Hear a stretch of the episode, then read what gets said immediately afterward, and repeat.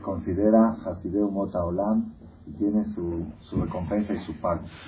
¿Cuáles son las siete mitzvot de los goyim? Una de las siete mitzvot es no cometer idolatría. El goy tiene prohibido tener figuras, adorar figuras, tiene que creer en un solo Dios y rezarle a un solo Dios. El goy no puede hacer la. El goy tampoco no puede cometer asesinato, no puede cometer adulterio. El goy este, tiene que respetar las leyes económicas, es decir, no robar, todo lo que es relacionado con la economía. Son siete mitzvot de veneno. ¿Okay? Vamos a ver ahorita en Talmud Abodazara dice así. Lifne edehem kohavim. Antes de los días festivos de los goim, Sheloshayamim, tres días antes, Asur laset velatet imaem, prohibido comercializar con ellos, Yashilan, prestarles cosas, prestarles, préstame la aspiradora, préstame, Velishol o pedirles prestado, de Algotán, prestarles dinero, o pedirles prestado dinero, pagarles una deuda, o cobrarles una deuda. ¿Por qué motivo está prohibido todo esto? ¿Por qué motivo? Porque el Goy acostumbra el día de su Dará a ir a la Imach Shema y agradecerle por todas las cosas buenas que le hizo. Entonces recuerda las últimas 72 horas, todas las cosas buenas que le pasaron, las recuerda y las menciona en su rezo. Dice, gracias porque mi vecino judío me pagó la deuda, gracias porque esto, gracias porque todo me ha ido bien, gracias porque... Entonces, ¿qué es, ¿y qué pasa? ¿Y qué problema hay? El problema es que el Goy tiene prohibido hacer aboladara, tiene prohibido adorar figuras. Y si tú estás haciendo una causa para que él adore más la figura, entonces se considera hay una prohibición en la Torah, prohibido provocar que un ser humano cometa un pecado. Tú no puedes provocar que un ser humano cometa. Si tú le vendes a un ser humano un, una cosa que con ella va a ser un pecado, entonces está prohibido que lo hagas, se considera que le estás poniendo una trampa. Tú no le puedes vender taref a un judío, no le puedes vender jazir a un judío. Tú dices, no, de todos modos él no es religioso. Él no religioso, es problema de él, pero yo no puedo ser cómplice del pecado. Eso se llama lifnei ver lo Entonces no nada más a un judío, también a un goy existe esa prohibición. Nada más que el goy puede comer jazir, pues al goy le puedes vender jazir. Todo lo que el goy puede, tú tienes permiso de venderle. Pero lo que el Goy no puede hacer, tú no puedes tampoco propiciárselo a que lo haga. Entonces, si, el Goy tiene prohibido acudir a sus abogados a, a, adorar a sus figuras, entonces si tú haces cosas para que el Goy vaya y lo haga, te consideras cómplice del pecado. Por eso está prohibido, eso así empieza el Talmud. La ha prohibido hacer cosas, por ejemplo, hay Goim, a veces uno va a comprar y le dice el, vendedor, dice, ya hágame la primera compra del día para que me persigne.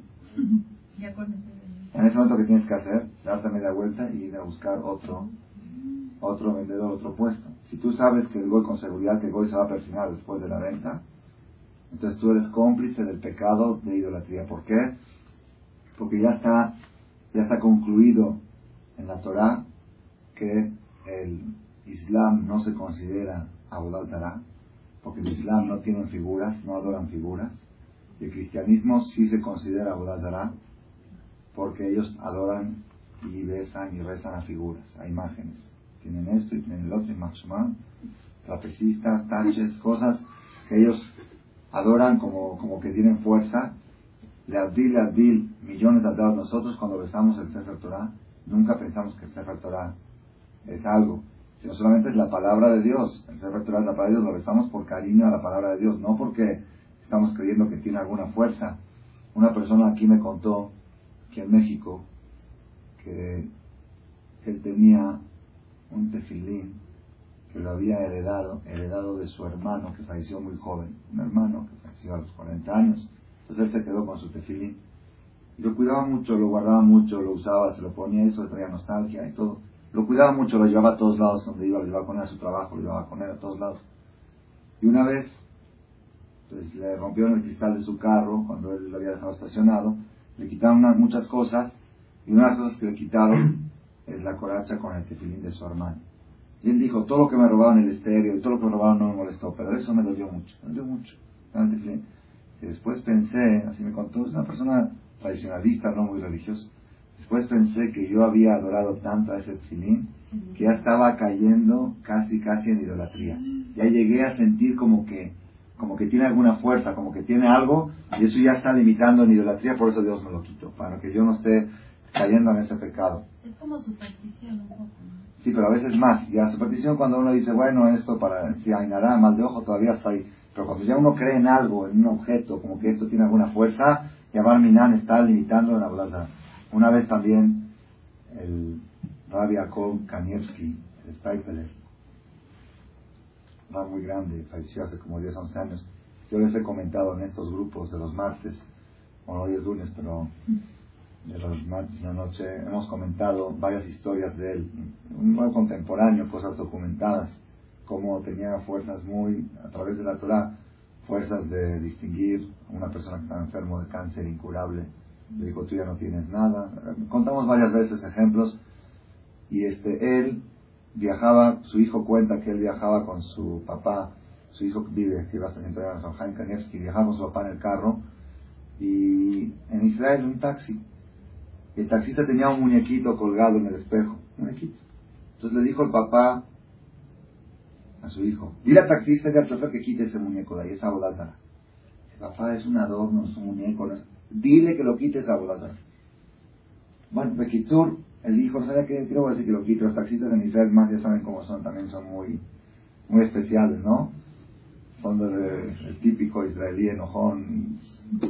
Y, pues ¿a qué te crees? Que yo soy un zapatero. Yo, cuando dices cárgame la maleta para subirla, yo no soy cargador, yo no soy esto, yo soy taxista. Es muy difícil. ¿Qué le voy a decir? El papá dijo, dile porque si no, me bajo. Entonces le dijo, oiga, dice mi papá que le molesta ese muñeco que está ahí, si lo puede quitar. ¿Cómo lo va a quitar si esto me protege, si esto me hace que todo el camino vaya bien y que llegue con bien esto? Y el papá te dije, amar, hija, te dije que es la Dice, ahora si lo quitas o me bajo. Si él cree que ese muñeco lo protege, es la o lo quitas o me bajo. Entonces no, no por al final si se bajaron o lo quitó. Entonces el, el Rabbi Steipel y el Rabbi Jacob que se cuidaban mucho de todo lo que es figura, todo lo que es imagen, a tal grado, a tal grado, que no permitía que sus nietas se vistan vestidos o faldas con dibujos cruzados, que tienen forma de... Porque como esa forma ya se, ya se le destinó una tumá, una bolazara, dice que tenía algo radiactivo, tenía algo negativo no aceptaba, hasta dice cuando cortaban el pastel que no lo corten así es, sino que lo corten en porciones. ¿no? Todo lo que es, una vez, cuentan así en su historia de su biografía, cuentan que una vez cuando se trasladó de un departamento a otro, en Benebrak, en donde, vivió sus, sus últimos años de su vida, llegó y no podía soportar. ¿Por qué? En la entrada a su casa había cables de luz cruzados en la calle. Cables de luz cruzados. Entonces le dijo, yo no puedo soportar esto. ¿Cómo va, cómo va a entrar todos los días yo y voy a ver la figura de una volada arriba? Dije, bueno, ¿qué quieres hacer? Dice, ay, ¿qué vas a hacer? La compañía de luz. Escribió una carta a la compañía de luz, a Jebrata Hashmal en Israel, y puso así, Ken, mi Benebrak, yo soy un anciano de Benebrak, y toda mi vida me he cuidado de no ver figuras de Imachemo. Y ahora, en los últimos 10 años de mi vida, compré un departamento aquí en Benebrak, y cada vez que entro veo la figura, no puedo soportarlo. Le escribes una carta, todos no se burlaron, ¿quién le va a pelear? Los de la Jabrat Hashmal, compañía de luz en Israel, no son gente ni religiosa ni mucho menos, muchísimo menos.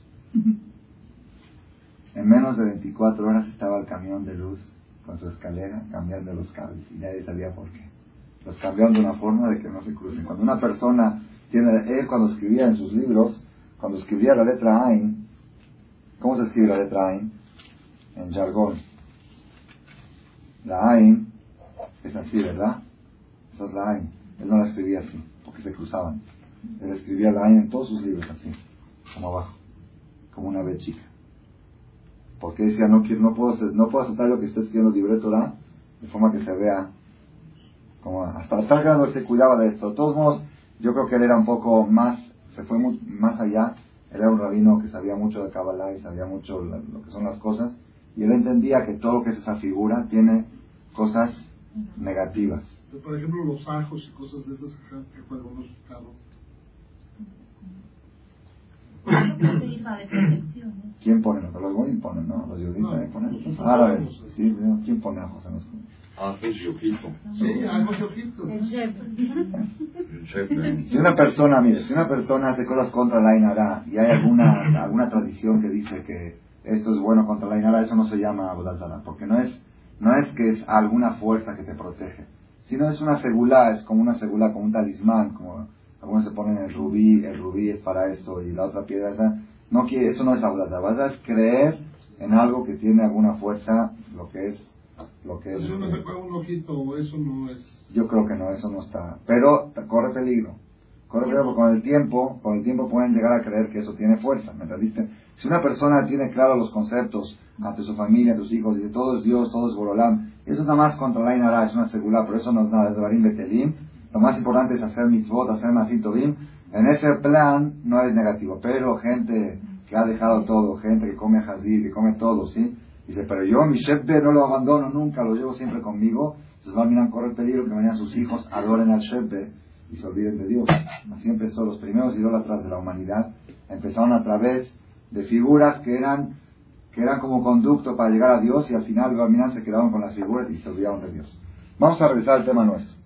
Dice el Talmud, prohibido hacer cualquier motivación para que el Goy haga Abodazara. Como el Goy tiene prohibido hacer Abodazara, si tú sabes que a través de esta venta o a través de esta compra o a través de que le pagas una deuda o a través de, que le prestas un objeto, él va a ir y va a agradecer y va a besar a su imagen entonces está prohibido que tú lo hagas. ¿Por qué? Porque eres cómplice del pecado. No puedes provocar tú que ningún ser humano en el mundo cometa un pecado. Para el Goy es pecado hacer abodazara como para el judío comer jazir.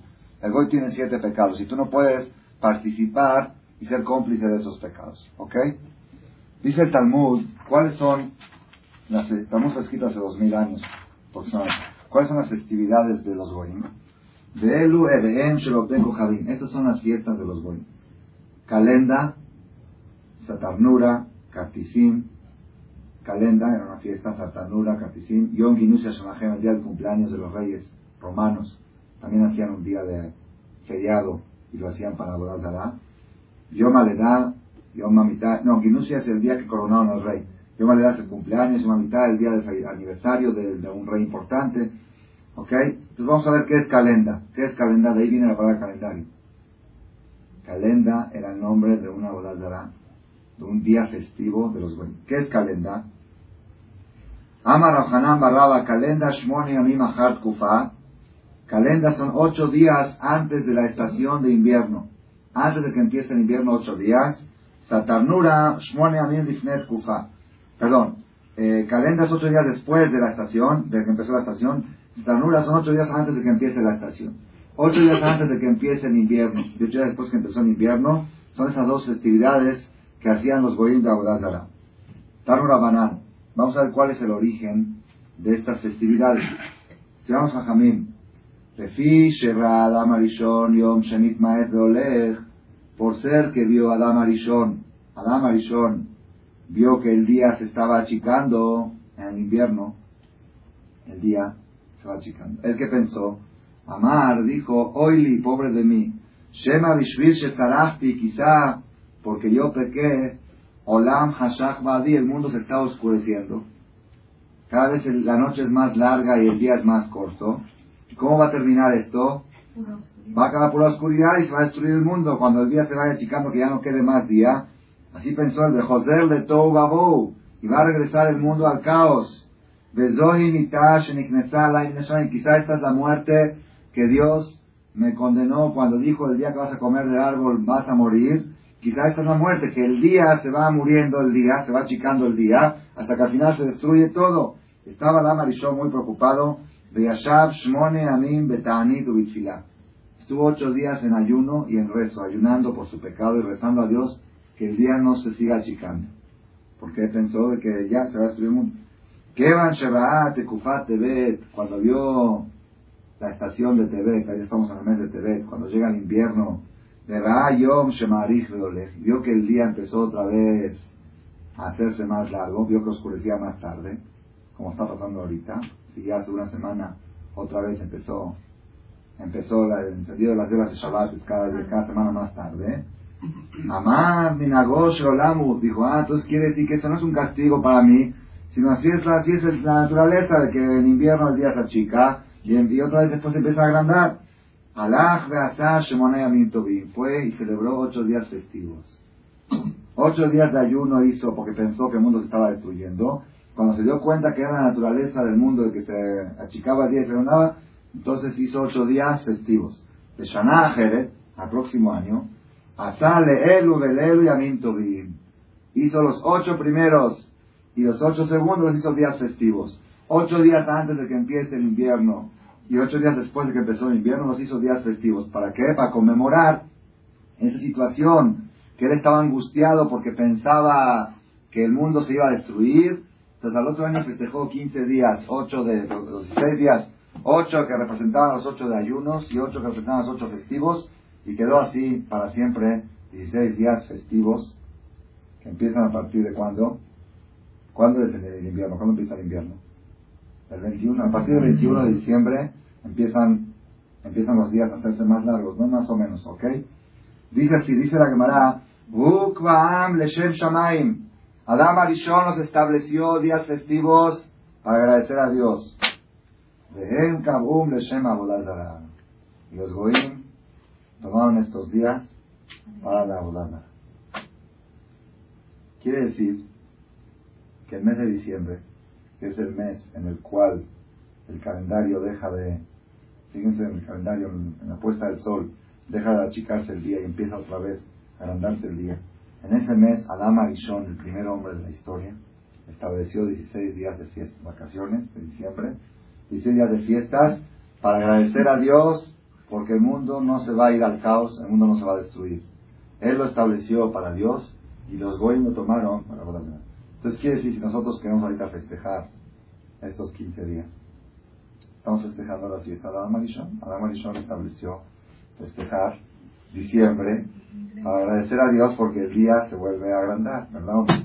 Entonces, sin embargo, todos sabemos, todos sabemos, no es necesario decirlo, que los judíos no festejamos estas fiestas Estamos en contra del festejo, no podemos celebrar.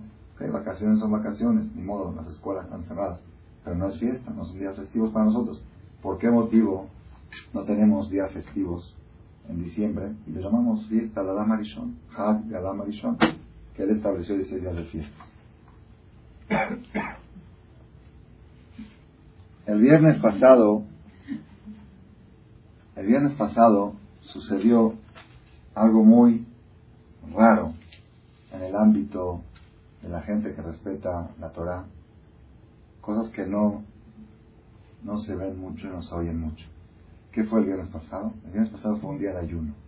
El ayuno de Azara de Tebet, el día de Tebet, uno de los cuatro ayunos obligatorios que tiene que ayunar cada judío de la Banán. Fajamim obligaron a ayunar por consecuencia de la destrucción del Bet y es el único ayuno que toca viernes. Según el calendario, el único que toca viernes y no se posterga para el domingo. Se ayuna todo el viernes y concluye el ayuno con el kiddush. Es el único que puede caer viernes. El único. No hay ningún ayuno que cae viernes. Y este, hay unos que caen Shabbat y se postergan para el domingo. Sí, Kibbur no. Kibbur se ayuna Shabbat. Pero Tisha B'Av, por ejemplo, Tisha B'Av, si toca Shabbat se posterga para el domingo. 17 de Tammuz toca Shabbat se posterga para el domingo. Son Gedaliah el ayuno de Gedaliah, que es un día después de Rosh si toca Shabbat, si fue jueves, viernes y Shabbat, Rosh jueves y viernes, Shabbat no se ayuna, se posterga para domingo. El único ayuno que tú entras el viernes en la noche a hacer atus, a hacer kiddush, dentro del ayuno, es el ayuno de Azara de Tebet. ¿Qué pasó en Azara de Tebet?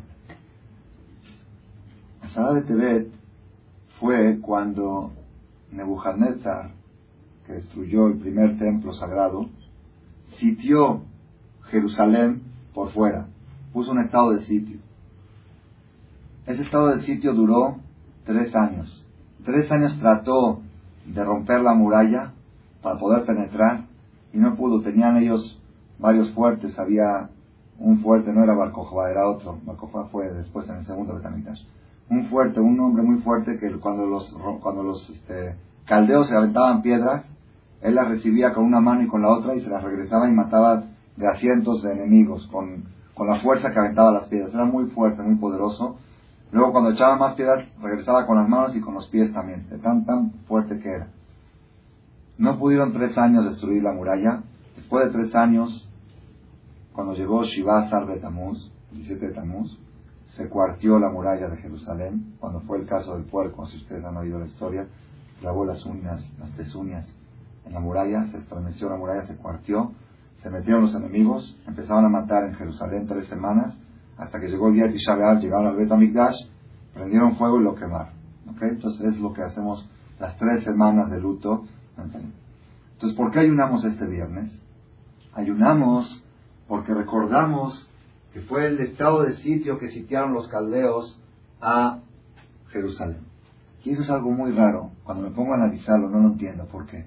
Yo entiendo cuando se cuartió la muralla hay que ayunar. Cuando destruyeron el Betamigdash hay que ayunar. Porque sucedió la tragedia. Pero cuando sitiaron Jerusalén, estuvieron tres años sitiando y no hicieron, no pudieron hacer ningún daño. El día que llegaron los enemigos y sitiaron Jerusalén, lo mencionan como un día de ayuno. ¿Por qué motivo? Dice la Alajá, ¿por qué? Porque fue Tejilat a Jurban. Pongan atención. Fue el principio de la destrucción. Cuando sitiaron Jerusalén, fue el principio del Jurban. Entonces, yo no entiendo. Yo no veo, ningún Jordán cuando sitiaron Jerusalén. Al contrario, fue la fuerza del ejército israelí que pudo rechazar las piedras y que pudo mantenerse tres años en estado de sitio sin que pase nada. ¿Por qué ayunamos? No nada más eso. Yo les voy a decir algo que este año ah, lo leí y me quedé impresionado. Me quedé impresionado, no lo podía creer. Leí en un libro que dice, Shema Dionim, se llama un libro de un gran muy grande. Dice, este ayuno, si llegaría a caer en Shabbat, se ayunaría en Shabbat. Todos ayunos, si tocan en Shabbat, se postergan a domingo. Pero este ayuno, Asarabe Tebet, si por el calendario llegaría a tocar en Shabbat, nunca toca. No toca porque así está establecido el calendario de mañana que nosotros. Pero en los tiempos del Bet Mikdash, que hacían Rosh según la luna, que ahí sí podía llegar a tocar el 10 de Tebet en Shabbat, el ayuno no se postergaba el domingo, se ayunaba el mero día Shabbat. ¿Por qué? Porque está escrito en el profeta que Tov Lejaet Etze Mayoma se escribe este día, este día hay que ayunar, no es postergable. Yo no entiendo, ¿qué es más grave? ¿Sabe Tebet o Tisha? Tisha es el mero día que se destruyó. Ayunamos 24 horas como Kippur Tisha. Sin embargo, si toca Shabbat, a domingo. Y a Sarabe Tebet, que fue el día del sitio, que no pasó nada, nada más sitiaron, pero no sucedió nada trágico. Ese ayuno, si toca Shabbat, se ayuna. Me dejó a mí muy impresionado este concepto. Nosotros tenemos que entender, deducir del alajá la filosofía. Esta es una alajá. Si toca Shabbat, se ayuna. Nada más que no toca. Toca viernes, entramos a Shabbat con ayuno. Ok, ¿cuál es la filosofía que está escondida? Que aquí hay algo escondido. Esto no es, no es así, porque así se les ocurrió. Tiene algo muy profundo. El mensaje escondido en la paradoja que hay entre 10 de Tebet y Tisha. Tisha B'Av, que es el mero día de destrucción, toca Shabbat, se posterga. ¿Por qué? Shabbat Kodesh. Sobre Kodesh no hay que ayunar, se posterga domingo. Hasta la Tebet toca Shabbat, haz Shabbat Kodesh a un lado y ayúnalo. ¿Por qué? Este día hay que ayunarlo. Más grave que Tisha B'Av. ¿Cómo es posible? Esta, esta inquietud se me ocurrió este jueves cuando leí, cuando leí este concepto que yo nunca lo sabía, que si tocaba Shabbat también se ayunaba. Y lo leí este año porque como toca viernes y los niños preguntan, papá, ¿cómo? Estamos ayunando, tengo una hija que ayuna y otro hijo que también que ayuna. ¿Cómo vamos a entrar a Shabbat con ayunas? Así es. El único ayuno que se entra el viernes a la noche con ayunas, a Salah de Tere. ¿Qué pasó en Salah de Tere? Sitiaron. ¿Qué tan grave es eso? ¿Qué tan grave es eso? Rabotai,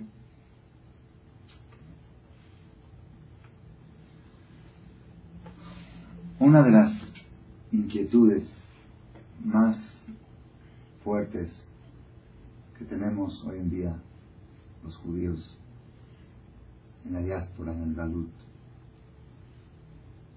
y también en el Israel, menos, pero también sucede en el Israel. Una de las inquietudes de los dirigentes espirituales, de los dirigentes comunitarios, y de cualquier papá de familia, el que dirige su hogar, es cómo garantizar tener nietos judíos. El que tiene hijas, mujeres, no está preocupado. Está garantizado. Mi hija, pase lo que pase. La peor tragedia que pueda pasar, sus hijos van a ser judíos.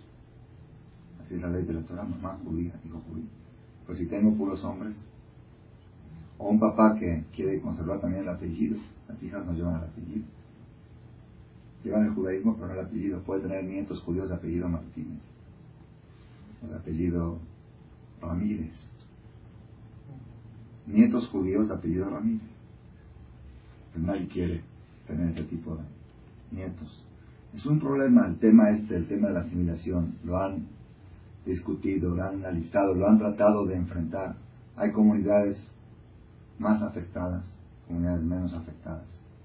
Pero todos, todos corremos el riesgo. Y ahí, la pregunta es cómo enfrentar, cómo garantizar, cómo reducir el riesgo. Y una de las cosas que he visto con la experiencia de los casos que me han llegado, me cuentan que llegan gente que en su familia, hay algo muy curioso. Aparentemente, la religión no es garantía para evitar la asimilación. Se dan muchos casos de gente muy religiosa y luego cae el grave problema. Como que la religión no es suficiente. La semana pasada llegó, el lunes pasado, hace ocho días, una señora una historia trágica. Una señora de 47 años, comunidad Ashkenazi, dio una cita, no la, no la conocía. Me cuenta su historia. Dice, primero que todo, mi papá es un hombre frum. Frum quiere decir ortodoxo, religioso. Digo, ¿qué grado de frum? Que va al templo diario a rezar y pone filín y respeta Shabbat. Eso. Somos cuatro hermanos, dos hombres y dos mujeres. Mi hermano mayor, mi hermano de 41 años era un doctor muy famoso aquí en México. Falleció de cáncer. No iba al CNIS ni en Kipur. No iba al templo ni en Kipur. En Kipur iba a su consultorio y trabajaba normal. Mi otro hermano de 21 años, papá lo mandó a la Yeshiva a Estados Unidos. Dormía en un cuarto que rentaba ahí y un balazo accidental lo acabó. Un balazo del primer piso, de rebote, un balazo, un balazo le llegó y murió a los 21 años. Una hermana mía, cuenta ella, divorciada, casada en segundo matrimonio con Gol y otra vez divorciada del Gol. Desastre.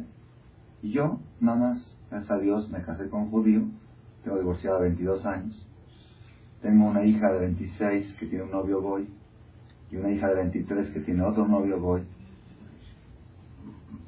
Yo misma he tenido como 20 o 30 novios en los 20 años de divorcio. Y hace dos años me empecé a acercar un poquito al judaísmo por un suceso que tuve que me quedé embarazada de un goy. Y todos mis familiares me decían que tengo que abortar. Y yo decía que ¿por qué voy a abortar? Entonces me fui a un seminario del doctor Betech un fin de semana para investigar el tema y el doctor me dijo que está prohibido que yo aborte, porque el niño es judío, por eso está en Mashiach también.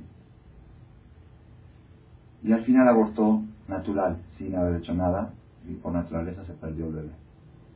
Y ahora ya tiene 47 años y se le presentó salir de novio con un muchacho religioso, un divorciado religioso y lo trajo a la casa de su papá. Y cuando el papá vio al futuro yerno diciendo Birkat Amazon, se le salieron las lágrimas. Dice, esa es mi única esperanza que tengo en la vida. Ella quiere, se ve muy joven todavía, aunque tiene 46, se ve muy joven, quiere traer hijos, puede traer hijos, está muy fértil.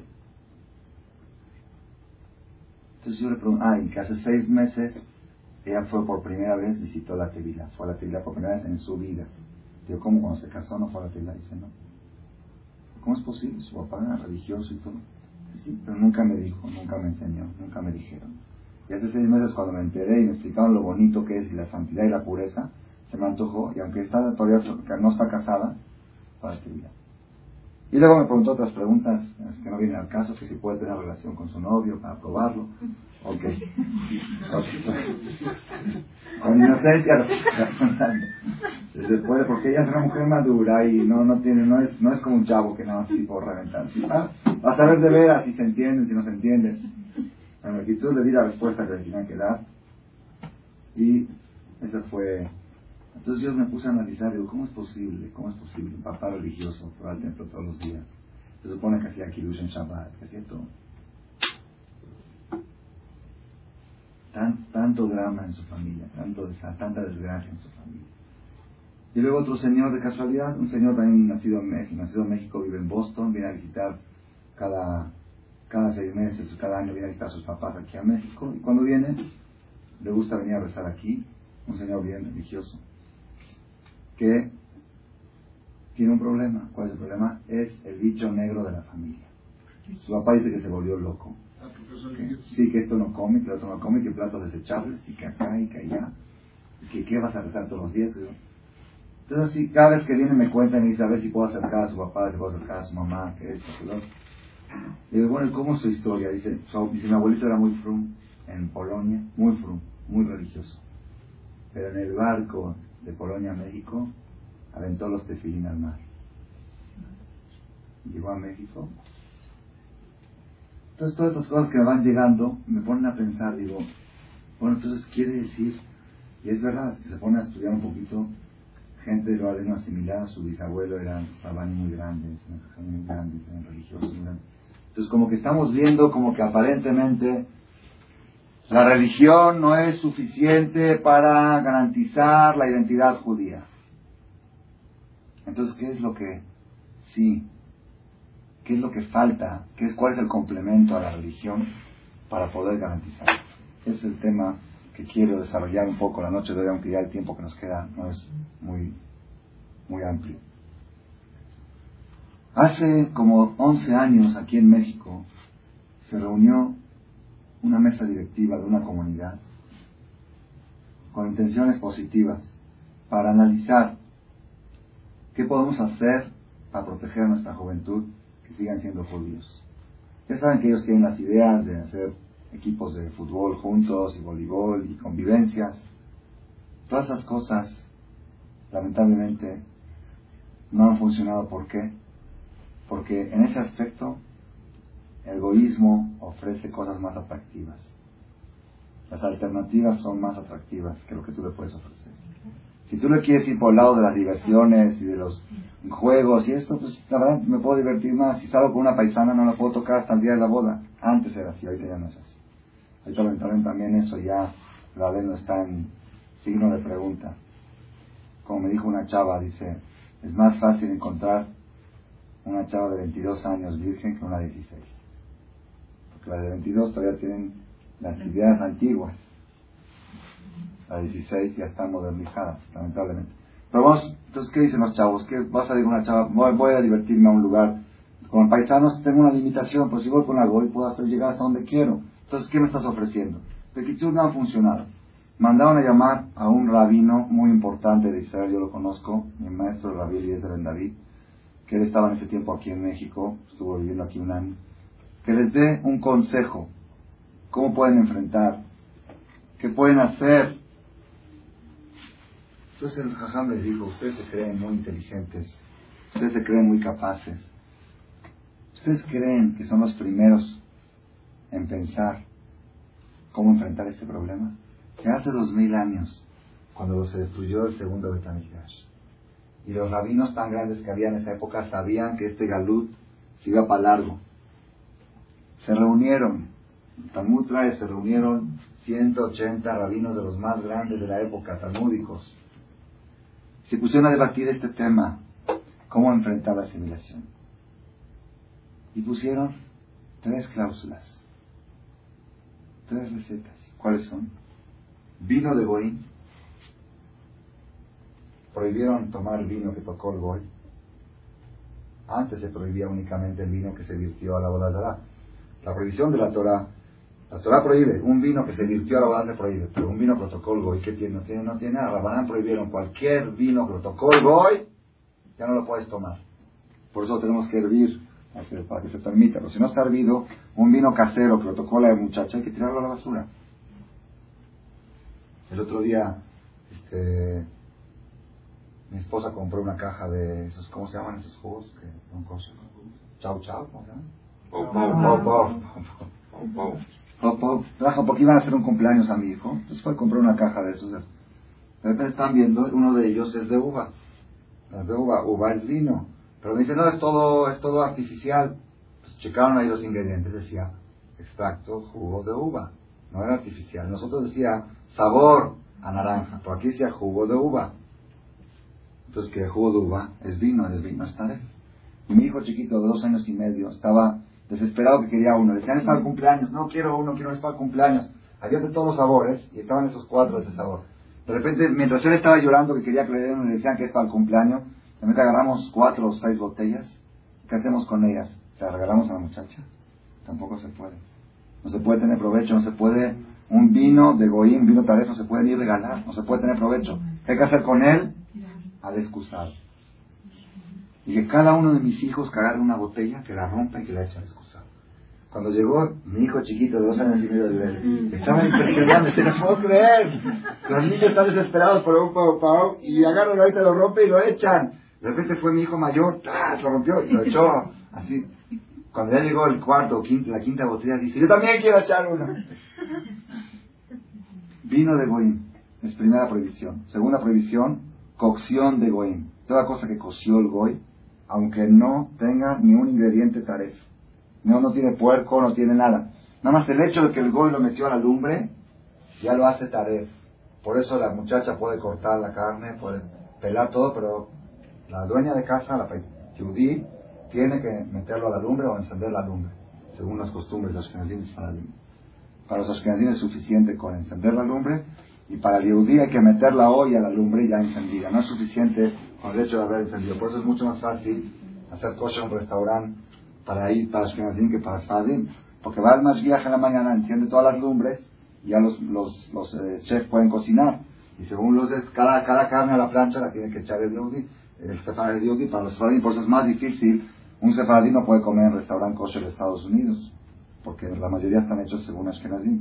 Yo fui una vez a un restaurante, es kosher sí, 100%, dije, sí, pues dame el pescado, yo lo voy a echar a la lumbre. Digo, ¿quién lo ha hecho? Me dice, pues lo echa el mesero, yo, yo enciendo la lumbre en la mañana. Dije, no, eso no se puede. Para nosotros no se puede. Para... Ok, eso es otro, ya son detalles técnicos, pero básicamente establecieron Quizá por eso hay más asimilación en ellos, ¿verdad? Porque ellos con, nada más con encender la lumbre. Bueno, pan de goín, eh, vino de goín, cocción de goín, pan de goín, y también prohibieron el aceite elaborado por goín, pero el aceite lo cancelaron. Cuando vieron que era imposible que la persona, más un mexicano sin frituras, no puede vivir. Entonces, el aceite lo cancelaron, la el aceite lo permitió, después de 50 años lo volvieron a permitir. Y dejaron tres prohibiciones. La más grave es el vino, le sigue la cocción y le sigue el pan de goín. El pan de goín también vieron que era muy difícil. Dijeron, en lugares donde no hay panaderos judíos, se permite comprar pan de panadero goy. Pero nunca se permite comprar pan hecho en casa goy. Aunque sea kosher, aunque tú sabes que los ingredientes es harina y agua. Pero el hecho que lo hizo el goy en su casa, si no hay pan, pero si hay panaderos judíos no se puede comprar ni siquiera de panadero goy. Ok, no, no viene al caso ahorita, son detalles técnicos. Pero básicamente, ¿qué dijimos a Jamil? Vino del Goy, cocción del Goy y pan del Goy. Estas tres cosas están prohibidas, están en el Talmud, en Abodazara, que estábamos leyendo antes. ¿Por qué las prohibieron? Mishum Hatnut, por motivos de asimilación. ¿Qué tiene que ver esto con la asimilación? Tabotay, los Jajamín eran los psicólogos más grandes de la historia. Los ajamín sabían que si un judío tiene esa separación del goy, que no puede tomar una copa de vino con él, y que no puede comer una cocción que él cocinó, y que no puede comer un pan que él horneó, es una muralla de hierro entre el judío y el goy. Y esa muralla va a evitar la asimilación. Si tú quieres evitar la asimilación cuando ya están enamorados, es imposible. No hay quien pueda. Casi imposible zafar a un chavo que está con una goy. Casi imposible. ¿Qué le vas? ¿Qué le dices? ¿Qué le explicas? El amor ciego cubre todo. Opaca todo. Todo lo que le explicas estás hablando. Los ajamín saben usar lo que se llama la medicina preventiva. Ellos supieron el secreto. Para votar esta psicología se ha demostrado en la historia y no ha fallado. Las personas que han respetado al 100% las takanot que establecieron los ajamín hace dos mil años para evitar la asimilación, no ha tocado en su casa este pecado, este, esta desgracia. Los que han aflojado en ese aspecto dijeron, bueno, pues ¿qué tiene? Pues esto, pues el otro, no es de Rabaná, no es tan grave, si es tan grave, una copita, una copata. Al final, lo aleno sufrieron las consecuencias. Yo he contado, no sé si en este grupo si lo han oído, pero vale la pena oírlo. De verdad vale la pena cómo la vida enseña experiencias, experiencias, algo, algo más impresionante. Había un chavo aquí en México, un muchacho. Yo lo conocí, muchacho nacido aquí en México, estudió un año en la yeshiva de Koryakov, yeshiva donde yo estudié. Vino un año o menos, ocho meses. Vino tipo de una akshara, vamos a decir, una akshara positiva. No en plan de ser jajam, sino en plan de conocer, estudiar judaísmo. Estudió Torah, bien, no, normal, no fue el mejor alumno, no estuvo 14 horas pegado al libro, pero estuvo normal, estudió, rezó, todo bien. bien religioso él, regresó a México, después de 3, 4 años yo también regresé a México, y me encuentro con la sorpresa que el muchacho este anda con una goy, y que está enloquecido por ella, que se quiere casar con él. Me pidieron que vaya a hablar con él. Hablaron rabinos, hablaron por acá, hablaron de Israel, habló mi maestro Rabal. No hubo quien pueda moverlo, así. Hazlo por tu papá, hazlo por tu abuelito, hazlo por tu familia, hazlo por tu comunidad, hazlo por este, hazlo por el otro, hazlo por la Torah, hazlo por Dios. No me forma, no puedo, no puedo.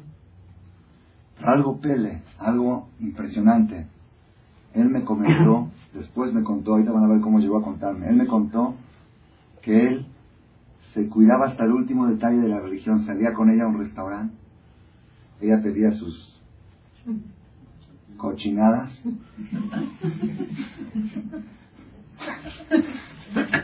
Y él pedía su, su verdura, su fruta fría, porque no comía caliente.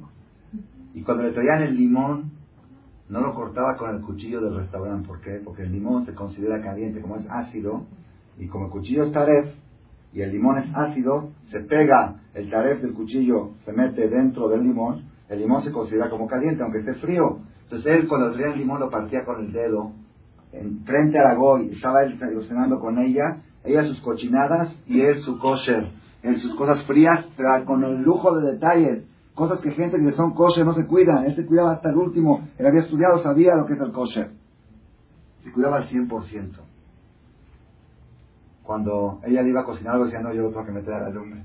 No se puede, porque ahí no se puede, él tiene que cocinar. Se cuidaban todo en todo. Al final, ¿cómo terminó esta historia? Él no la pudo dejar a ella. Ella lo dejó a él. Lo dejó a él. Dijo, ya no, yo contigo no la hago. A la botella tan grado estaba él enredado que vino una vez llorando conmigo. Me dijo, por favor, Saúl, por favor, rézale a Dios que ella quiera regresar conmigo. así, como está. Yo digo, ¿cómo no le da, no, cómo le da pena lo que está diciendo? Está pidiendo a un jajá, un rabino que le rece a Dios, que la hago y vuelva con él. Estoy desesperado, me estoy muriendo de amor, me estoy...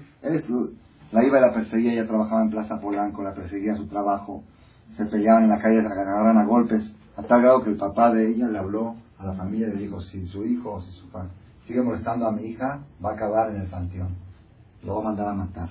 Por favor, que no se pase, que no se cruce por estos lugares. Y él estaba enloquecido por ella.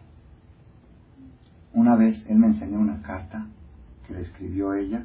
Con esa carta, ella lo convenció a él de que ya, que lo, que lo deje de molestar. Primero le mandó cartas agresivas, ya es, es un esto, pero al final le mandó una carta bien escrita. ¿Qué le puso? le dijo, vamos a suponer que se llamaba Moy, ¿no? No se llamaba así, pero ficticio. Tienes que entender, Moy, que yo para ti soy un platillo no kosher. Yo soy un platillo no kosher. ¿Cómo te quieres casar conmigo? Y con eso lo acabó. Ella estuvo recapacitando, ¿cómo es posible? Estoy sentado con un hombre, sentado con un hombre, que yo como una cosa y él come otra, lo que yo como no puede comer, lo que yo toco no puede comer, y que frío y caliente y cuchillo y... Entonces, estas cosas no van, no, esto, no va, no va. Yo soy, si esto no se puede, tampoco esto se puede. La misma religión que le prohíbe esto, le prohíbe esto. Entonces, ¿cómo puede ser una contradicción? Algún día este me va a mandar a volar, dijo ella. No aceptó y no aceptó por nada del mundo. Yo después analicé y dije, ¿quién salvó a este muchacho? Ni su papá, ni su abuelito, ni el honor de la familia, nada. ¿Quién lo salvó? El limón que cortaba con la mano. Eso que se cuidaba hasta el último detalle del kosher, creó una muralla, fue creando la muralla, la vez se dio cuenta y dijo, esto no puede ser, no podemos, no podemos vivir así. Ese es un ejemplo. Pero como estos ejemplos, como estos ejemplos, hay para un lado y hay para otro lado. Yo tengo una historia, una historia, quizá algunos de ustedes ya la han oído, una historia trágica, trágica, que sucedió, ¿se está grabando? A veces me gusta dar datos precisos para que para confirmar.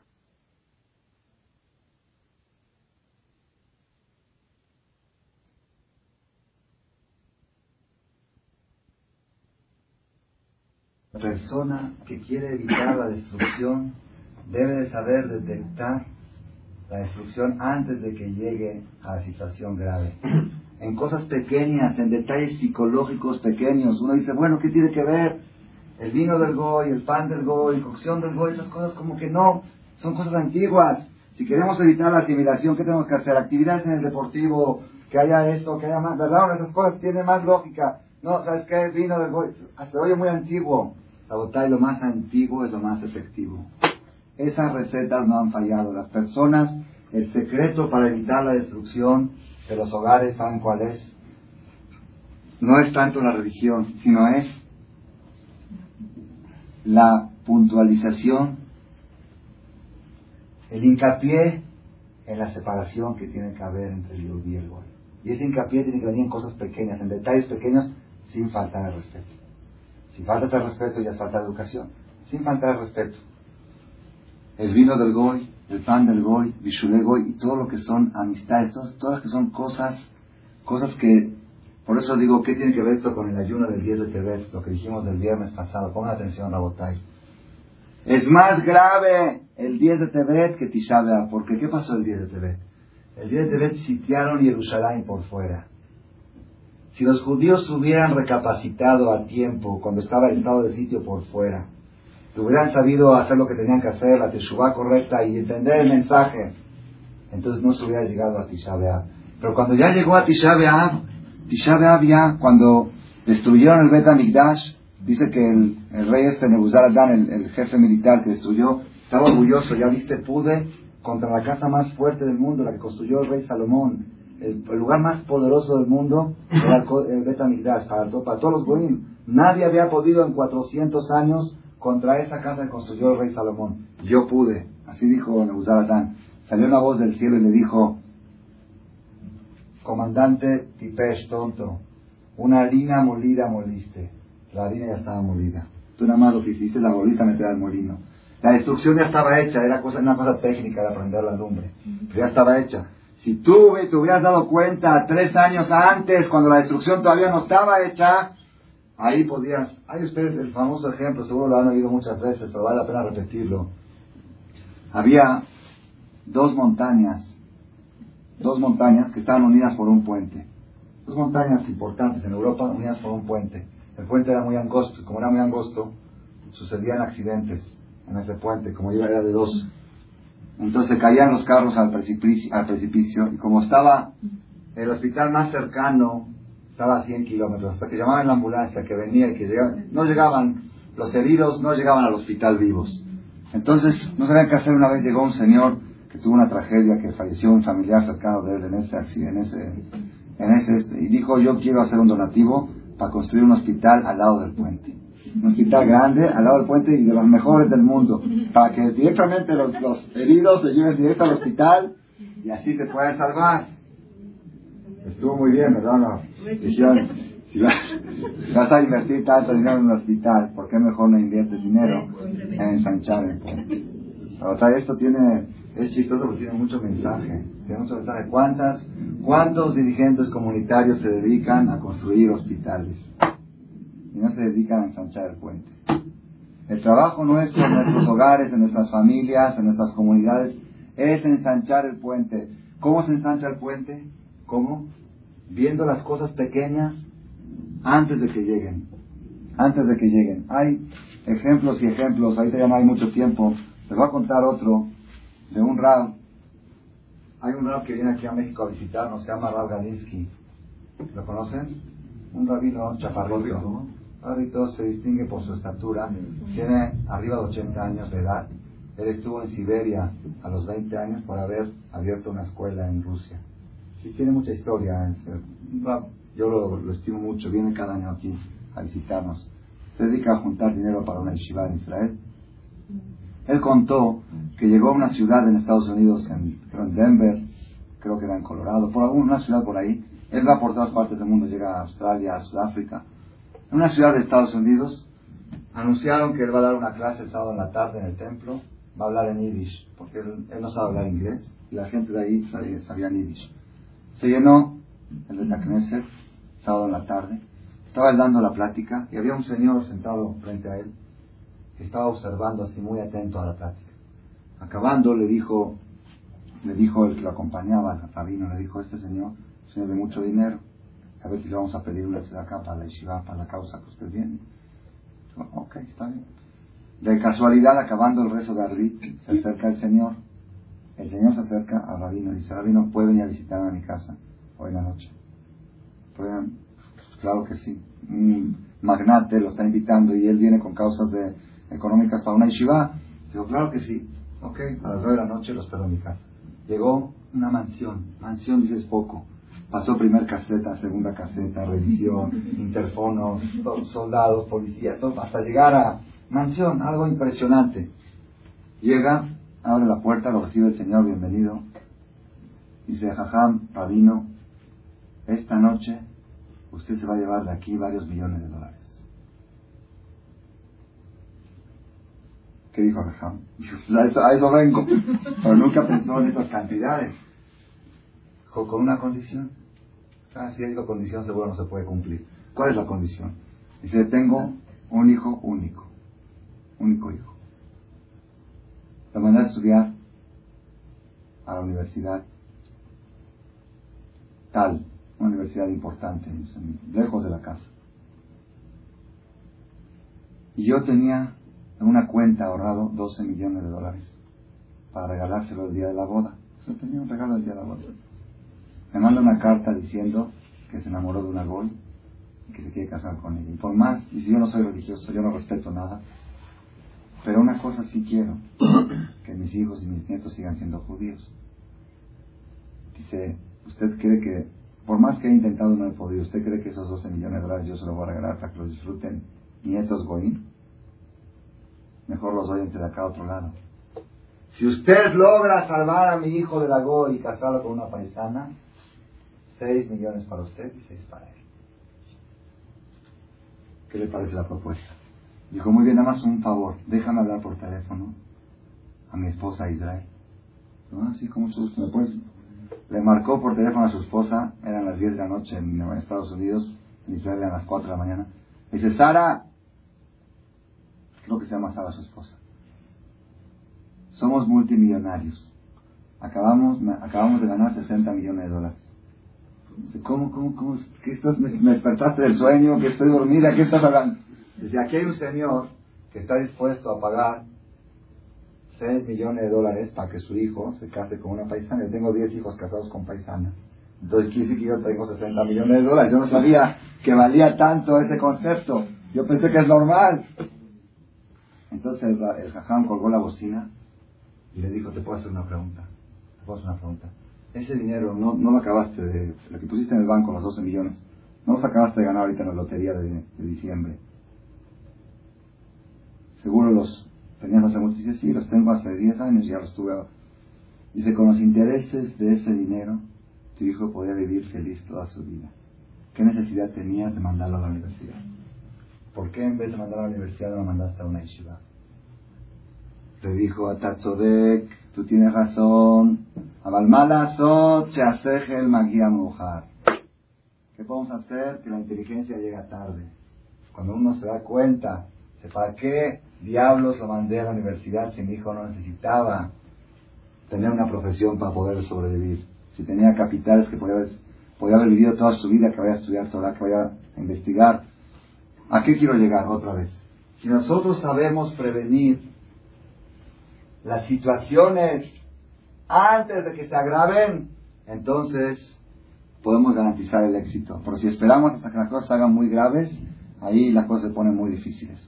Rabotai, tenemos que saber una cosa muy importante. Si queremos evitar la asimilación, tenemos que estudiar la Biblia y ver cómo se evita, de ver cómo los judíos conviven con Goim sin asimilarse con ellos. ¿Cuál es el primer ejemplo en la Biblia bíblico que los judíos vivieron entre Goim sin asimilarse. ¿Cuál es? Mitzrayim. La primera vez que los judíos se fueron en Galut, el primer Galut, Galut Mitzrayim, 70 personas, era todo el pueblo de Israel, Jacob y sus hijos. La perashá de la semana pasada leímos, Jacob llegó a Egipto y sabían que había un decreto de Dios a 400 años tenían que permanecer en Egipto. Y sin embargo, no hubo asimilación. La Torah cuenta que no hubo asimilación. No hubo un solo matrimonio mixto. No nomás matrimonio, no hubo un solo hijo de relación con Goy. Así trae la Torah claramente. ¿Cuál, ¿Cuál es el secreto? Ah, y cuando llegaron los hermanos de Yosef a Egipto, algo impresionante, cada vez que lo leo no lo puedo creer. Cuando llegaron los hermanos de Yosef a Egipto, ¿Qué les dijo Yosef? Les dijo así, miren qué impresionante, más increíble. Le dice Yosef a sus hermanos, voy a ir y le voy a decir al faraón que mis hermanos llegaron de Egipto. Y cuando el faraón les pregunte a ustedes a qué se dedican ustedes, díganle que ustedes se dedican al ganado, a la ganadería. Ustedes desde chiquitos se dedican a la ganadería. Y también vuestros padres y vuestros abuelitos se dedicaron. Abraham vino, era ganado. Isaac ganado. Jacob, todos se dedicaban al ganado. ¿Por qué digo que digan esto? Porque los egipcios odian, repudian a los ganaderos. Asco. Toabat Mitzrayim Kol. Les tienen asco a los pastores de ganado. Porque ellos adoraban al borrego adoraban a, los animales. ellos, ellos detestan Toabá, la palabra Toabá que estudia en la raíz, Toabá es asco. Detestan a los ganaderos.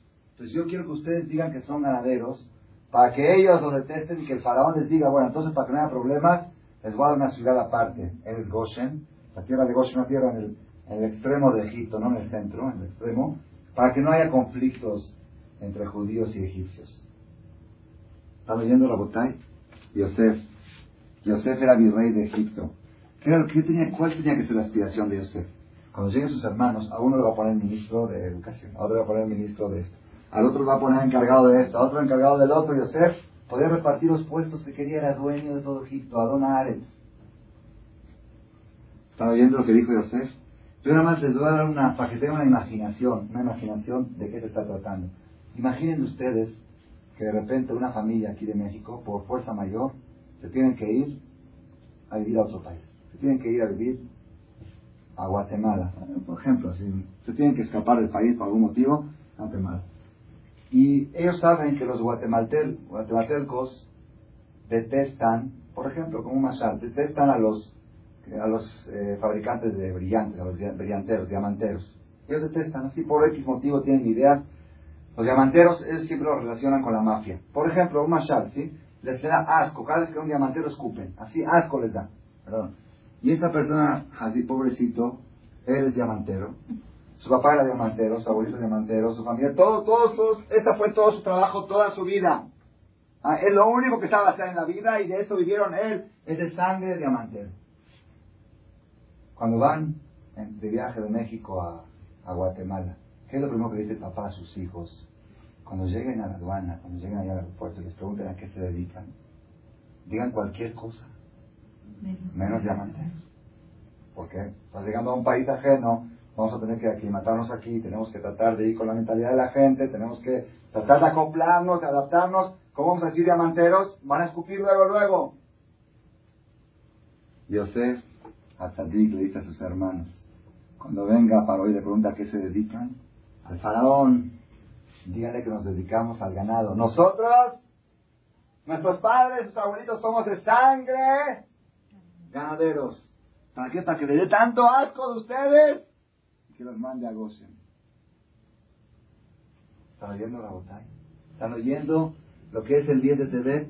¿Están oyendo Yosefa Tzadik cómo supo prevenir la asimilación en Egipto? La única forma de prevenir la asimilación es hacer una separación, hacer un aislamiento, hacer cosas que destaquen la diferencia entre el Yehudi y el Goy. Es la única manera, y aunque muchos de nosotros, hay mucha gente que no lo entiende, hay gente que dice, es racismo, no es racismo, no hay tiempo ahorita para extender. Yo tengo explicación a todo esto, una explicación lógica y, amplia, pero no es el momento. Racismo, no racismo. Yo prefiero, yo prefiero que me acusen de racista y tener hijos casados con Yehudim, a que me digan que soy muy abierto y muy liberal y muy, muy moderno, y Barminan lo hable. ¿Ok? Entonces, por ahora vamos a soportar el defecto de ser racistas, aunque un día vamos a explicar por qué eso no es racismo. ¿Ok? Yosef Atzadik supo que el secreto para proteger y cuando los ajamim dicen, no los ajamim, la Torah dice, Bahishan de Gadol, el pueblo judío de Egipto fue una nación grande. El pueblo judío de Egipto fue una nación grande. ¿Está bien dicho o está mal dicho? Si yo digo que la comunidad, que la comunidad judía en México fue una comunidad grande, ¿está bien dicho? Fue una nación grande, fue una comunidad grande, no es una nación. La nación mexicana, la nación mexicana, no la nación judía, la comunidad judía. ¿Por qué dice la Torah y fue allá una nación grande? Dice la Gada de Pesa. Melamed Sheayu Israel Metsuyanim Sham. Nos enseña que los judíos estaban marcados. En Egipto, veías a un italiano, no lo distinguías. Veías a un francés, no lo distinguías. Veías a un... Ya, ya, el judío se distinguía. ¿Por qué? Tres cosas. Tres cosas. Sheloshinu no cambiaron. Shemotam. Leshonam y Malbusham. Eso es, voy Yaakov Shalem, llevó Jacob íntegro, que es la palabra Shalem. Shin, Shem, el nombre. Lamed es Lashon, el lenguaje. Y la Mem es Malbush, la vestimenta. Los judíos en Egipto conservaron tres cosas. Nombres judíos, forma de vestir judía, perdón, forma de hablar judía y forma de vestir judía. Esas tres cosas. Uno dice, bueno, ¿qué tiene? ¿Qué tiene? Hablamos, hablamos español, todos hablamos español. ¿Qué habla español? Ay, ay, pero de aquí a que un judío no sepa hablar su lenguaje, no sepa el hebreo, no sepa la Shona que necesite traducción para poder rezar. Eso es. Uno dice, bueno, ¿qué tiene eso? ¿Qué tiene? ¿Qué tiene? Son cosas que ayudan a separar, que ayudan a distinguir. Malbush, la forma de vestir, la manera de vestir del Yehudí se puede distinguir la manera de decir el Dik, la manera de decir el Goy. Los nombres, Jacob, Jack. Había un jajam que dijo, ¿quién les dijo a ustedes, quién dijo a ustedes que Abraham es Alberto? Que Alberto es Abraham, ¿quién les dijo? Porque empieza con A. Animal también empieza con A. Así le decía el jajam en Argentina. ¿Quién dijo Alberto, Abraham, eh, Jack, yo, eh, Marcelo, Mauricio? Eh? Abraham, Isaac, Jacob, Moshe. Había papás que se fijaban mucho, su hijo es Jacob, no es Jack, no es Jacobo. Para la escuela es Jacobo, para, para, la licencia es Jacobo quizá. Jacob, Abraham, Abraham, Abraham. ¿Qué tal? Abran, abran la puerta.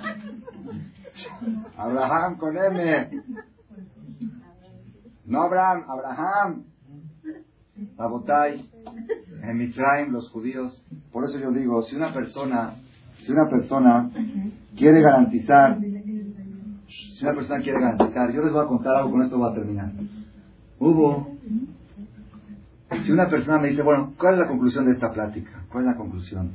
La conclusión es que si nosotros queremos garantizar la identidad judía de nuestras generaciones, primer paso es aislarnos del goy, hacer actos que demuestren que marquen la diferencia. No es suficiente con la pura religión, sino hacer la actitud, la forma de actuar. Para yo les digo una cosa garantizada y documentada. Ustedes saben que hay una enfermedad que se llama lo aleno el SIDA. La enfermedad del SIDA, hay gente que padece la enfermedad y hay gente que son portadores del virus. Los portadores del virus, puede ser que ese virus nunca se manifieste, nunca se desarrolle en él, pero se va a desarrollar en su hijo. Puede ser que no se desarrolle en su hijo, se va a desarrollar en su nieto. Puede ser que no se desarrolle en él, pero en la persona que recibió la sangre de él, esa persona que está más susceptible, pero es portador del virus. Portador del virus. Portador del virus ya es un concepto. Lo más difícil es detectar a los portadores. Los que ya, están enfermos ya se detectan, pero los portadores del virus es muy difícil. Todos los análisis no son garantizados que detectan quién es portador y quién no es portador. La yo les digo una cosa. Las personas que en estas fechas de diciembre sienten ambiente festivo, las personas que celebran lo aleno en Shehuaridad o el fin de año, esas personas yo les garantizo que son portadores del virus. Yo no puedo decir que ellos no se van a asimilar, ni que sus hijos, pero es muy probable que sus nietos sí. Las cosas van en decadencia. Cada año, cada año aparecen más arbolitos en las casas de judíos en Tecamachalco. Y no son arbolitos, son arbolotes. Son de los más altos de la colonia. ¿Y qué dicen algunos? Es que para quedar bien con el goy nada más, para, no, para, no para, que no digan que somos raros, que todos tienen y nosotros no tenemos. Para y todo eso va generando una degeneración a tal grado, yo conté, no sé si ustedes oyeron, que una pareja se estaban por divorciar, una pareja recién casados de un año casados estaban por divorciar, porque la nuera no quería ir a pasar las vacaciones con la suegra, porque ella quería estar con su marido solos en las vacaciones, necesitaban ellos para para unir más los lazos matrimoniales, habían tenido un primer año muy duro. Y ella dijo, yo quiero hacer vacaciones con mi marido. Y la suegra me habló por teléfono, ¿cómo mi nuera va a pasar las fiestas con nosotros? ¿Cómo va a estar Año Nuevo? Y la nuera le contestó que ya Año Nuevo sí estuvo con la familia. Ella estuvo el primer día con sus papás, el segundo día con sus suegros.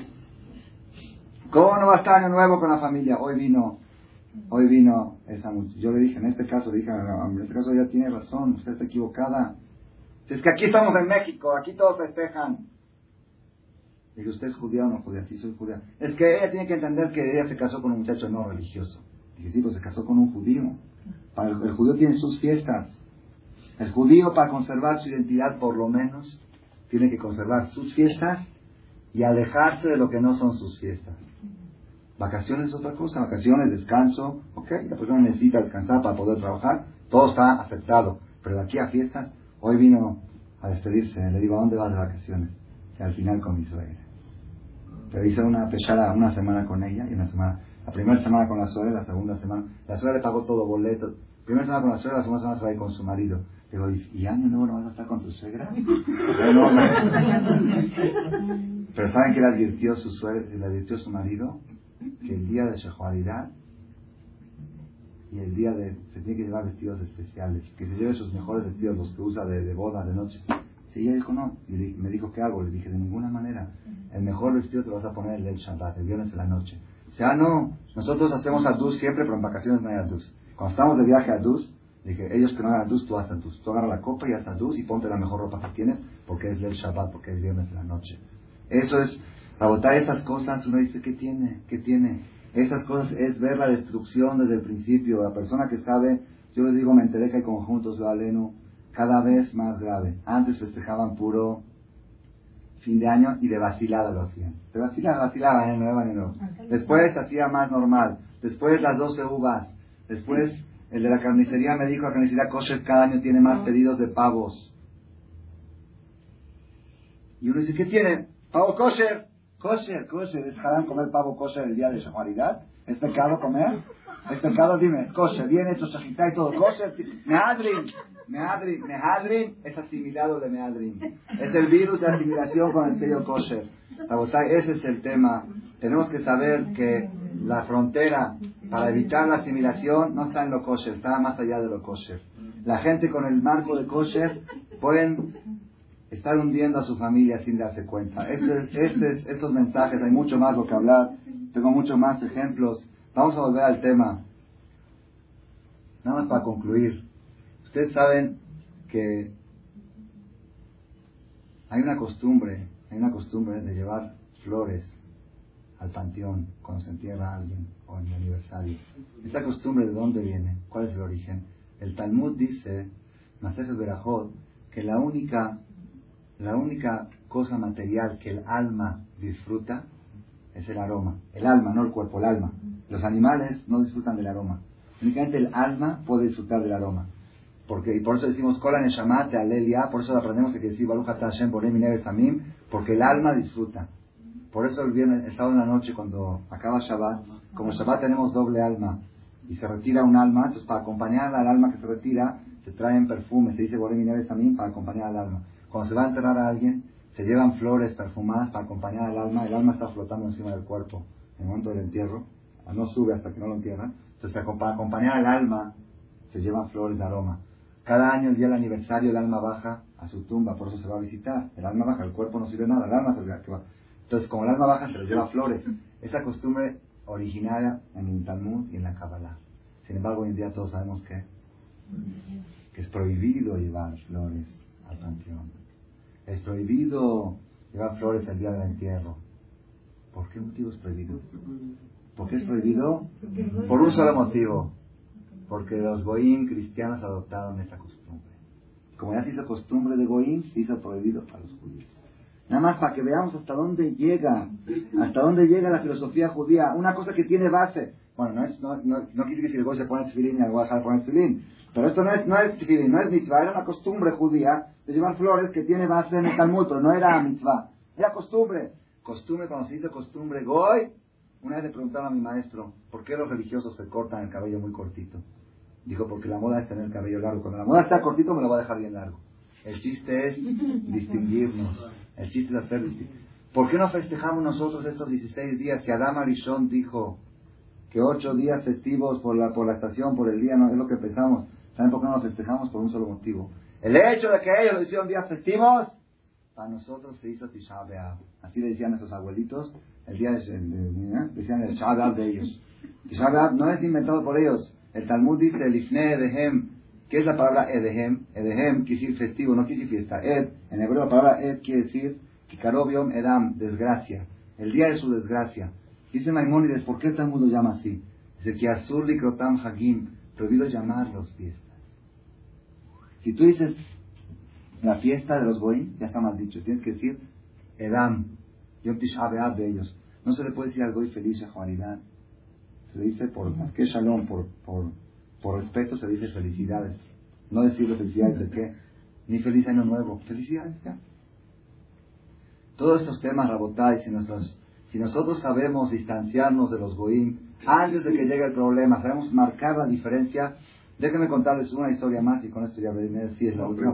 Cuando cae y la semana de ellos. Nosotros festejamos lo nuestro, pero no hacemos, comemos, ellos no comen carne, nosotros comemos comemos mucha carne. ¿Ok? Esa semana comemos más carne que ¿Cuándo se vende más carne en la carnicería? La semana de pesa. Rabotay, con esto voy a terminar. Miren, miren hasta dónde llega, hasta dónde llega el mensaje. Una vez, yo les digo a ustedes una cosa. La persona, si quiere saber, nosotros si queremos saber si estamos protegidos de la asimilación o no, les voy a dar un tip, una receta. Vamos a entrar un día a nuestra casa, como si fuera que es la primera vez que entramos. Entrar adentro y observar y decir, ¿Esta es casa de un judío? ¿O casa de José José? ¿O casa de, algún artista, algún cantante? Por las figuras que tiene y por los dibujos y por los cuadros, por hombres y mujeres abrazándose y por cosas. ¿Esa qué casa es? De veras, sin, sin ver la metusa. La está chiquita, se disimula mucho. Entrar adentro sin la metusa. Estás adentro. ¿Esta casa será una casa judía? Esas cosas son las que marcan la asimilación, no la religión. Ese ambiente, ese ambiente aparentemente superficial. Una vez entró un goy a mi casa en, en aquí en Tecamachalco, entró para, para firmar un contrato. Dice, ¿usted vende libros? Todo, todo, todo el cuarto tapizado, todo el comedor tapizado de libros. Usted vende libros, digo, no, son libros que son para estudiar, no para vender. Es casa de Yudí, el pueblo del libro. El Yudí, hay, hay unos que tienen que hacer, para buscar un sidú tienen que hacer Edikat Hamed. una vez, y buscar en algún rincón un sidur o un libro de Torah o algo. Porque no se duerman ahorita última hora. Así es, así es, pónganse a pensar. Una persona, si quieres, llega a tu casa y de veras di que, mi casa tenga una apariencia judía por dentro, que el ambiente sea judío, que todo se vea judío, que no haya ningún. Es suficiente la influencia goy que se ve en la calle, suficiente, es más que suficiente. Los anuncios que se ven en el periférico son más que suficientes. Los condones que se ven son más que suficientes. Pero la casa, por lo menos que esté bloqueada, esté cerrada, esa es una casa judía. Casa de influencia judía. Nada más que a terminar con un, con un solo sipur, con un solo cuento, relato verídico, verídico, algo impresionante. Había en Israel, en un pueblito, en Israel mismo hay pueblitos, hay moshavim. El pueblito iban a abrir una escuela, una escuela para los niños. Y el problema es que había tan pocos niños en todo el pueblito que no había presupuesto del gobierno para abrir dos escuelas, una religiosa y una laica, como normalmente en Israel hay de las dos, hay escuelas religiosas con no religiosas. Entonces, la única forma de abrir una escuela en ese pueblito era hacerla mixta, ¿sí? religiosos y no religiosos que quieran un kipá y kipá, y hacerla mixta. Entonces, uno de los organizadores que estaban promoviendo hacer la escuela era bien religioso y fue a consultar con un rab muy grande, hace 40 años, Hazonish, no, fue a consultar con él digo, ¿qué, hacemos? Tenemos dos, dos, opciones. Una es no abrir la escuela y mandar a nuestros hijos a pueblos de una hora de, carretera y que mandarlos. Era muy complicado. Por otro lado, podemos abrir la escuela mixta entre religiosos y no religiosos y quizá de alguna manera podemos jalarlos o podemos esto o podemos el otro. Ok, ¿cuál es el problema? El comité está compuesto también de religiosos y no religiosos, el comité que van a abrir la escuela. Entonces ahora hay discusión qué maestros poner si maestros religiosos o maestros no religiosos, los papás no religiosos, y no, no quiero, no vayan a mi hijo a ponerse sí, Estaba, estaba esa discusión, ¿qué hacemos? Dijo el Rab, miren qué impresionante, ustedes no van a creer lo, lo profundo de lo que es la visión. Dijo el Rab, no interesa, que pongan maestros lo que quieran. Si quieren que pongan menos religiosos o... No eran nomás, no, eran menos o más. Que pongan maestros que pongan los que quieran, no hay problema. Nada más una condición, pongan ustedes.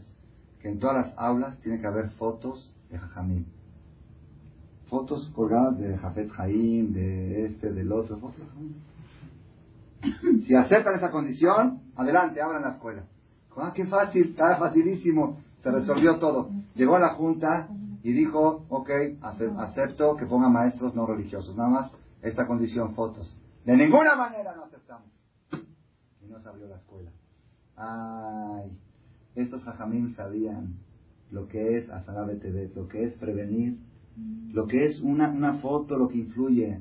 Si tú entras a una casa de una persona y ves fotos de artistas y de futbolistas, pues eso es lo que aspiran los niños, a eso quieren llegar, ese es el ejemplo, ese es el, ese es el heroísmo. Y si tú pones fotos de jajamín, de rabinos grandes, entonces ellos dicen, nosotros ponemos fotos en las casas, no, no van a ni por protección, ni por shemira, esos abogados no se puede.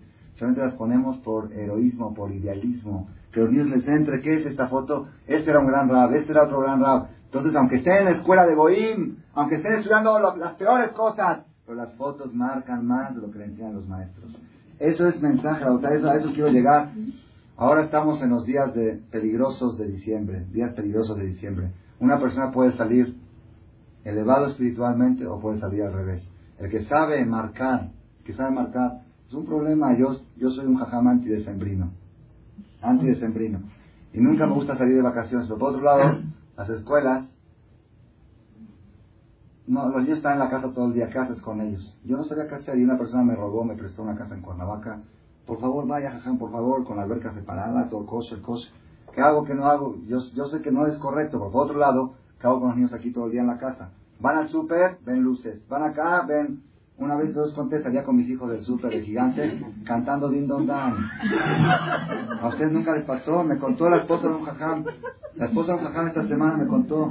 Salía del súper y su hijo chiquito de cuatro años, Din Don Dan. Dice, no es jarabe, tus pecados te Estaba en el súper, está muy bonita. Uno no se da cuenta y las cosas se impregnan. Se impregna.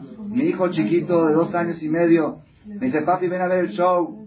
¿Cuál es el show? En la casa de Cristina está el arbolito con todas las luces. Ven a ver el show. Y me dijo, hijo, eso no es show, eso es abodazara, es haram.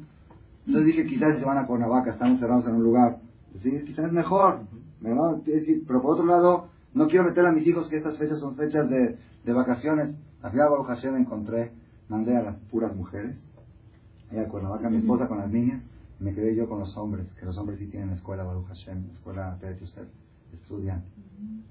Y ayer en la noche me dice mi esposa, Dice, no me puedo dormir toda la noche. porque Dice, ¿qué tipo de vacaciones son esas que yo me voy sola y tú te quedas aquí? Dije, eso es lo que yo quería que sientas. Que no son vacaciones. Te vas por necesidad. Te vas porque necesitamos tener a los niños en lugar, pero no, no es fiesta. Cuando vamos de vacaciones, vamos en Pesach, vamos en Sukkot, vamos en las fiestas nuestras, ahí sí ponemos música, vino, carne, asada, todo. Van con la familia, el papá, los hijos, eso es fiesta. Pero esto es una necesidad, una emergencia, esto es parte del galut, parte del exilio que estamos, tenemos que soportar. Estas cosas la persona tiene que buscar. Yo, no es fácil, no es fácil. Vivimos entre Goim. De veras, de veras, este año pensé mucho que ya no, ya no puedo seguir viviendo aquí en Hutzlares. Es muy difícil. Las cosas se impregnan, las cosas se pegan. Pero por lo menos, ya que estamos, tenemos que tratar de protegernos lo más posible. ¿Cómo proteger? Nuestras casas, nuestros hogares, que tengan ambiente judío. Las vestimentas que sean vestimentas judías. Los nombres que sean nombres judíos. Hacer hacer cosas aparentemente superficiales, que esas marcan, esas protegen mucho más que las cosas religiosas. Si nosotros Hashem nos cuidamos, Hashem Baraj, la persona que hace el esfuerzo, Hashem Baraj lo va a ayudar y que nunca nadie de nosotros a vaya a haber penas en su familia, al contrario, que damos mucho naja de nuestros hijos, nuestros nietos. Amén. El próximo lunes, Hashem, vamos a ver, me que el martes es un día peligroso porque hay gente que toma, borrachos y eso. Entonces el lunes de la noche vamos a dar la clase aquí.